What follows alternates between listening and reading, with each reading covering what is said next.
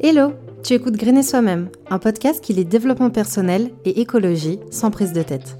Tout ça dans la bonne humeur et la positivité. Moi, c'est Shana. C'est moi que tu retrouveras un lundi sur deux sur Grainer Soi-même. Si cet épisode ou le podcast de manière générale te plaît, je t'invite à le partager autour de toi et à le noter sur Apple Podcast. Je te remercie d'avance parce que ça m'aide énormément. Sur ces belles paroles, je te souhaite une bonne écoute. Bien le bonjour Aujourd'hui on se retrouve pour un épisode qui va parler de la mobilité douce. Alors à première vue c'est pas le sujet le plus sexy, mais je pense que c'est important d'avoir les clés pour pouvoir euh, se déplacer sans polluer. Tu vois, je fais déjà des petites rimes pour euh, détendre l'atmosphère. plus sérieusement, qu'est-ce que la mobilité douce? C'est quoi l'impact des différents moyens de transport sur la planète? Et qu'est-ce qu'on peut mettre en place pour faire au mieux? C'est ce qu'on va voir tout de suite.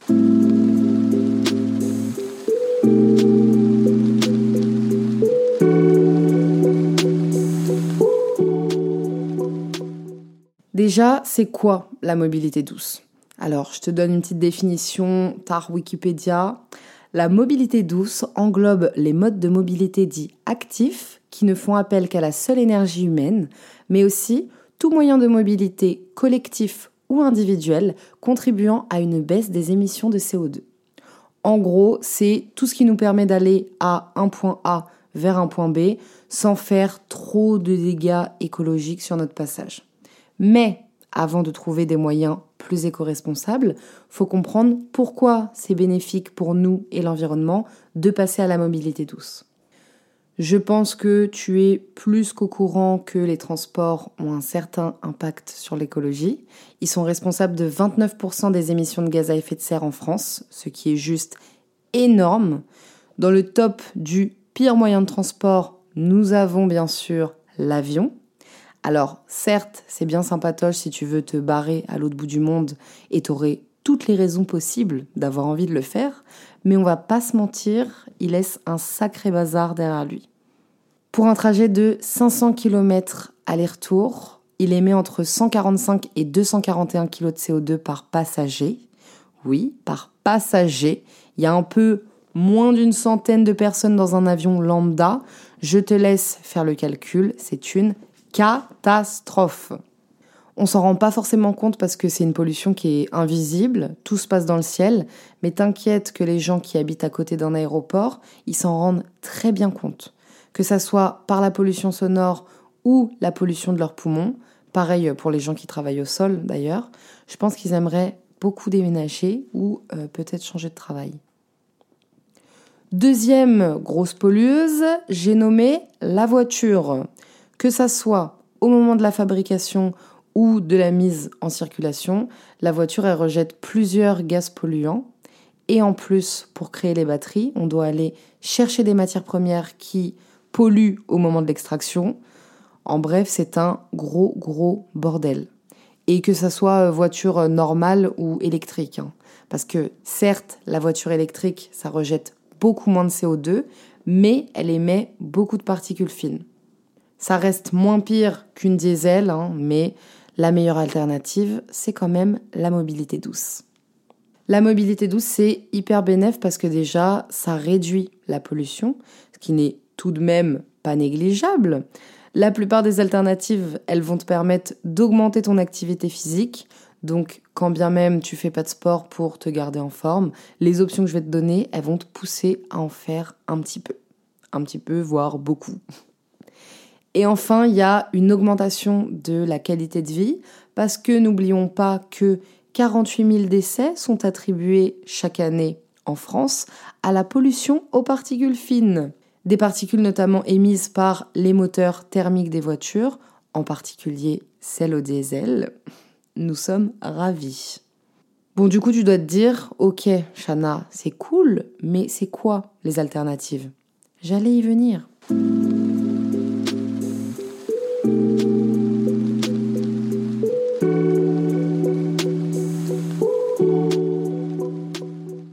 First of all, marcher.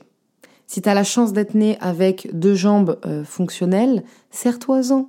C'est gratuit, ça ne pollue pas, ça te fait faire du sport mais en mode chill et ça te permet de profiter un peu de ce qu'il y a autour de toi.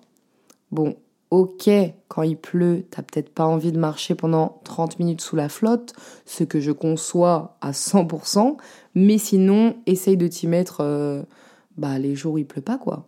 Un petit podcast dans les oreilles, genre griner soi-même par exemple, je dis ça, je dis rien, ou même un peu de musique, et je te jure que tu te rends plus compte que tu fais un effort, ou que tu t'en rends presque plus compte.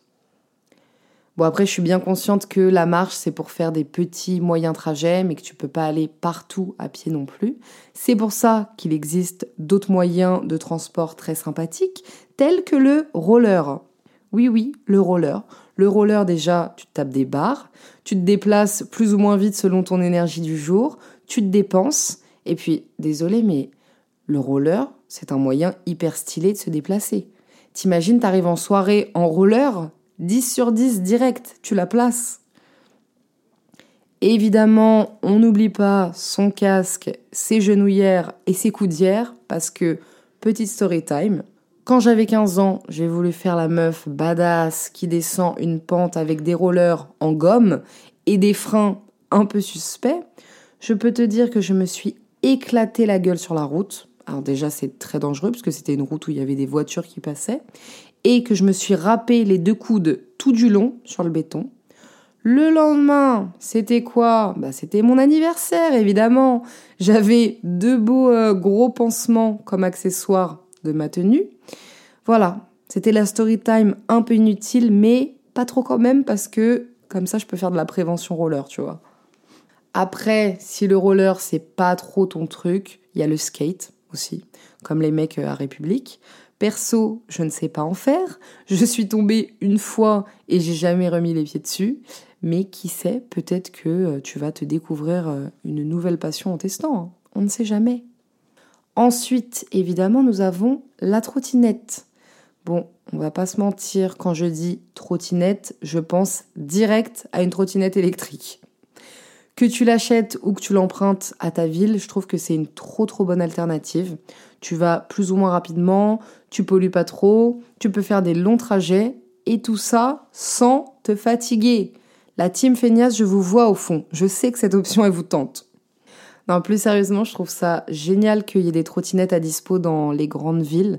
C'est une bonne initiative et j'espère que ça va continuer d'encourager les gens euh, à se tourner vers une mobilité euh, bah, plus douce. Et par contre, la trotte, c'est comme la voiture et comme tout autre moyen de transport d'ailleurs, on évite quand on est bourré. D'accord? Oui, c'est le vécu qui parle. Oui, oui. Dans la team électrique, on a aussi le vélo. Bon, si t'es sportif, tu peux prendre l'option non électrique, hein, tes cuisses seront très heureuses. Personnellement, je veux bien faire du vélo 5 minutes pour m'amuser, mais s'il n'y a pas de moteur, je sais que je ne vais pas euh, faire long feu sur ce vélo du moins pas assez pour arriver à destination. Après, je sais que c'est un investissement au niveau euh, du coût, mais tu le gardes des années si tu en prends soin, et c'est trop pratique. Pas besoin de trouver une place pour te garer, pas besoin de payer de l'essence. Franchement, 10 sur 10 le vélo électrique. Et, of course, achète-le de seconde main, histoire que on évite d'en produire davantage et que tu puisses faire quelques économies au passage. Et pour les fois où tu peux prendre ni ton vélo ni autre moyen, il y a les transports en commun. Ce qui est génial, c'est qu'on est beaucoup dans un train ou dans un RER. E et tout ce beau monde, bah, c'est du beau monde qui ne prend pas la voiture. Ce qui améliore considérablement les émissions de CO2. Pour que tu te fasses une petite idée, si tu parcours 10 km en voiture, c'est 1,9 kg de CO2 émis, alors qu'en métro ou en RER, e c'est entre 25 et 41 grammes. Donc vraiment, rien à voir quoi. De toute façon, vu comment l'essence a augmenté, j'espère que tout le monde est en train d'envisager une mobilité plus douce. Même si c'est pour les sous et pas pour l'environnement, on s'en tape puisque le résultat, il est le même.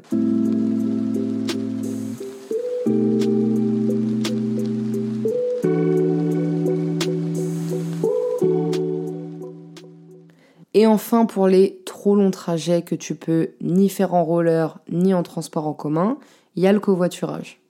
Au lieu que chacun euh, roule dans sa caisse tout seul, viens, on remplit les voitures max. Comme ça, il y en a moins qui roulent et on pollue moins. Ça coûte moins cher en essence, tu peux faire des rencontres, ça peut t'éviter de conduire un jour où t'en as pas envie, ça réduit les bouchons sur la route. Bref, le covoit, c'est vraiment très bénéf. Même pour aller au taf, par exemple, si tu as des collègues euh, qui sont sur ton chemin, ou toi tu es sur le chemin d'un de tes collègues, bah vous pouvez vous récupérer, euh, vous récupérer sur le, sur le trajet. Ce qui est bien avec le covoit, c'est que ça marche autant pour la vie de tous les jours que pour euh, partir en vacances, par exemple. Pense au covoiturage et à Blablacar quand tu as envie de descendre dans le sud, au lieu de prendre ta voiture. D'ailleurs, en parlant de vacances et de voyage, sache que t'es pas du tout obligé de prendre l'avion. Déjà parce que tu peux aller dans des destinations plus proches de chez toi qui nécessitent pas un avion, par exemple rester en France. Ensuite, tu peux prendre le train. Ok, c'est plus long, mais ça te fait un petit road trip bien cool. Et si t'es vraiment pas patient, prends un train de nuit, comme ça tu pionces, tu te réveilles et t'es arrivé. Ça c'est vraiment la meilleure sensation. Quand tu, tu ne sens pas le voyage, juste tu t'endors, hop, tu te réveilles et t'es arrivé à destination magnifique. Et si jamais tu dois absolument prendre l'avion, genre pour aller au Brésil, oui, je suis en train de manifester le fait que je vais aller au Brésil, bah essaye de rentabiliser ton voyage au max. Reste pour une longue période, fais pas un aller-retour euh, juste pour deux semaines de vacances, quoi. Sache que ne plus ou moins prendre l'avion, c'est une des plus grandes actions que tu peux faire à ton échelle avec euh, le végétarisme. Ça change vraiment la donne. Et il y a même des gens qui font des trajets à vélo pour voyager dans la France. Donc tu vas pas me faire croire que tu trouves pas ton bonheur dans ces alternatives pour partir et pour voyager. Bon, tu l'auras compris, le but de cet épisode c'est pas de te dire que t'es une merde si tu prends la voiture ou l'avion. Déjà, j'ai conscience qu'en fonction de là où t'habites, parfois la voiture c'est pas une option, mais c'est plutôt une obligation. Et puis quand on nous met le prix des billets d'avion moins cher que les trains, je comprends que ça soit tentant. Essaye de faire au mieux et crois-moi, ça sera déjà très très bien. Et voilà, on arrive déjà à la fin de cet épisode. S'il t'a plu, tu peux laisser un avis ou venir directement dans mes DM Insta pour me le dire. Pour ne pas louper les nouveaux épisodes, n'oublie pas de t'abonner sur ta plateforme d'écoute. Rejoins-moi sur le Instagram de Green et Soi-même pour plus de contenu que tu retrouveras dans la description. On se retrouve là-bas et en attendant, je te fais plein de bisous.